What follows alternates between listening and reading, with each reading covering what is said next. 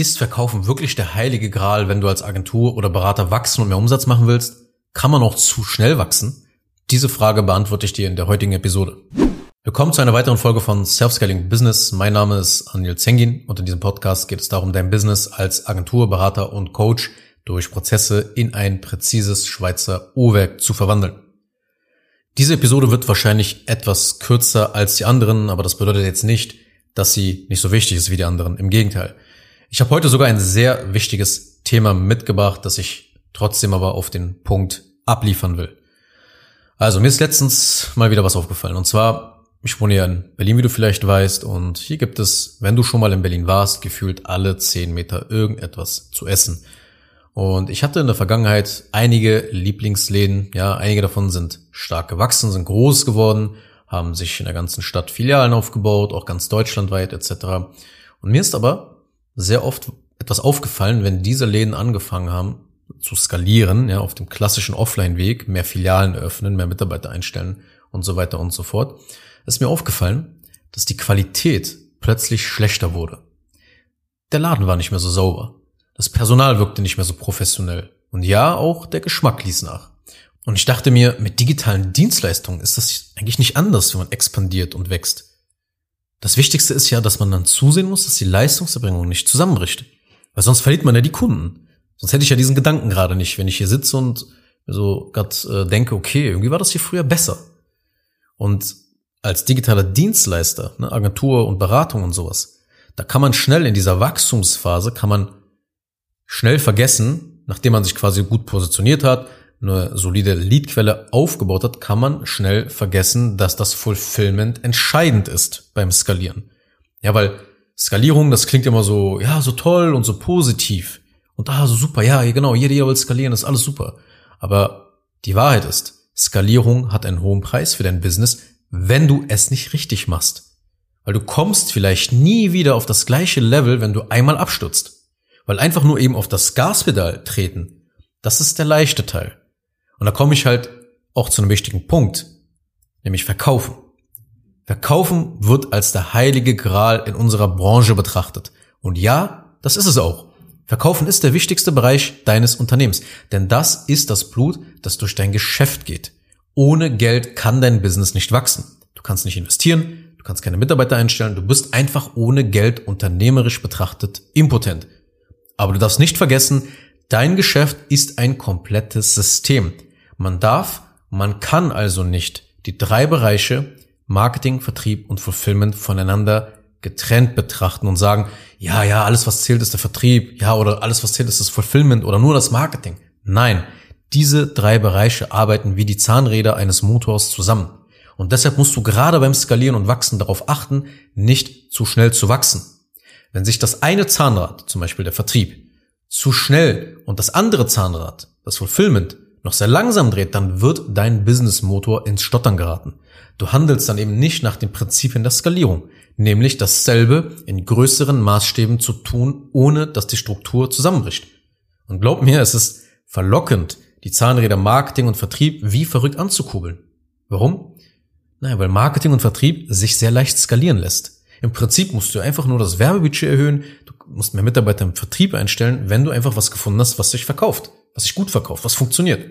Und on top kannst du einfach deine Standards sogar noch senken und darüber hinaus auch noch die Ratenzahlung weiter strecken, damit sich mehr Menschen eben dein Angebot leisten können. Also wenn du nicht mal so gut qualifizierst und sowas alles, ja, die, die Standards einfach senkst. So gewinnst du dann mehr Kunden, machst schnell mehr Umsatz. Aber das hat auch Folgen, zu denen ich gleich noch kurz zu sprechen komme. Aber ich will dir mal kurz ein Beispiel geben. Stell dir mal vor, ich würde das machen. Ja, ich feuer jetzt richtig mein Marketing und kurbel richtig den Vertrieb an ja, dann würde ich Selbstständigen, die frisch gestartet sind, Systeme und Prozesse verkaufen. Mache ich aber nicht. Warum? Weil sie es nicht brauchen. Auch wenn wirklich manche, die noch am Anfang stehen, es haben wollen. Aber die Wahrheit ist, dass sie es nicht brauchen, solange Positionierung und die ersten Kunden etc. und das ganze Thema drumherum nicht gelöst ist. Kurzfristig wird es schön für mich, weil ich einfach mehr Umsatz und Geld machen würde. Aber wenn du einfach immer mehr abschließt, abschließt, abschließt, ohne die Leistungserbringung mitzuziehen, an die richtigen Leute auch, ja, und dort wirklich auch dann die PS-Zahl zu ändern, wirst du langfristig dein Business kaputt machen. Die meisten kümmern sich nicht um das Fulfillment, weil es komplexer ist eben zu systematisieren als eben das Marketing und den Vertrieb. Und viele digitale Dienstleister denken nicht an das Fulfillment so krass. Ja, sie lassen sich schnell und zu leicht von dem schnellen Geld, Geld blenden. Und das Problem ist aber, wenn du verkaufst, aber nicht darauf achtest, ob dein Fulfillment diese Zahl auch stemmen kann, dann bricht schon sehr bald alles wie ein Kartenhaus in sich zusammen. Denn Fulfillment kommt mit der Abarbeitung der Kunden gar nicht mehr hinterher, der Support, der explodiert, das Kundenerlebnis ist einfach nicht mehr geil. Und daraus, da kommen wir jetzt zu diesem Problem und den Folgen, entsteht eine Kette an fatalen Folgen für dein Business. Die ersten Symptome sind halt immer wieder Stress mit den Kunden, Stornierungen, ja, Anspruch auf Widerspruchsrechte, einfach ein erhöhter Arbeitsaufwand im Fulfillment. Das sind die ersten Konsequenzen. Aber die Konsequenzen, die danach kommen, die wahren Folgen, das ist der schlechte Ruf. Und hier ist es dann nicht mehr lustig. Du darfst dir niemals deinen Ruf in der heutigen Zeit verhauen, weil nichts im Internet vergessen wird. Es gibt Marketer und Unternehmer da draußen, die ihren Namen ändern mussten, weil sie in der Vergangenheit irgendetwas Bescheuertes gemacht haben und so ihren Namen zerstört haben. Es ist langfristig für dein Business viel schlimmer, wenn Leute darüber schlecht reden, als kurzfristig mehr Umsatz zu machen, indem du nur verkaufst, verkaufst, verkaufst, verkaufst. Du darfst also nicht zu schnell zu viel haben wollen. Du musst es gezielt Stück für Stück aufbauen. Weil sonst machst du kurzfristig etwas mehr Geld, aber langfristig verschießt du dein gesamtes Pulver.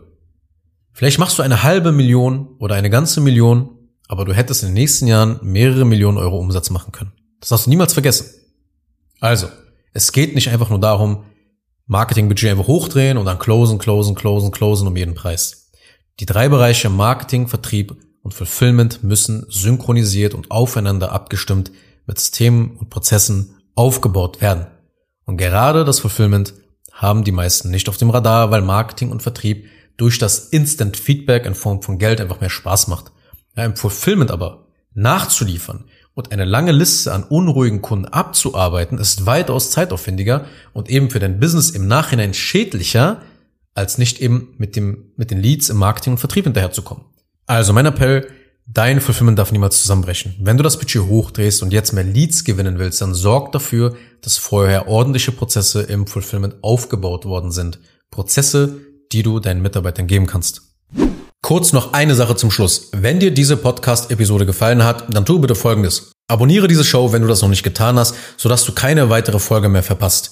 Wenn du jemanden kennst, für den diese Inhalte spannend sein könnten, dann empfehle doch bitte auch meinen Podcast weiter. Und über eine 5-Sterne-Bewertung dieser Folge auf Apple Podcasts oder auf Spotify würde ich mich natürlich auch sehr freuen.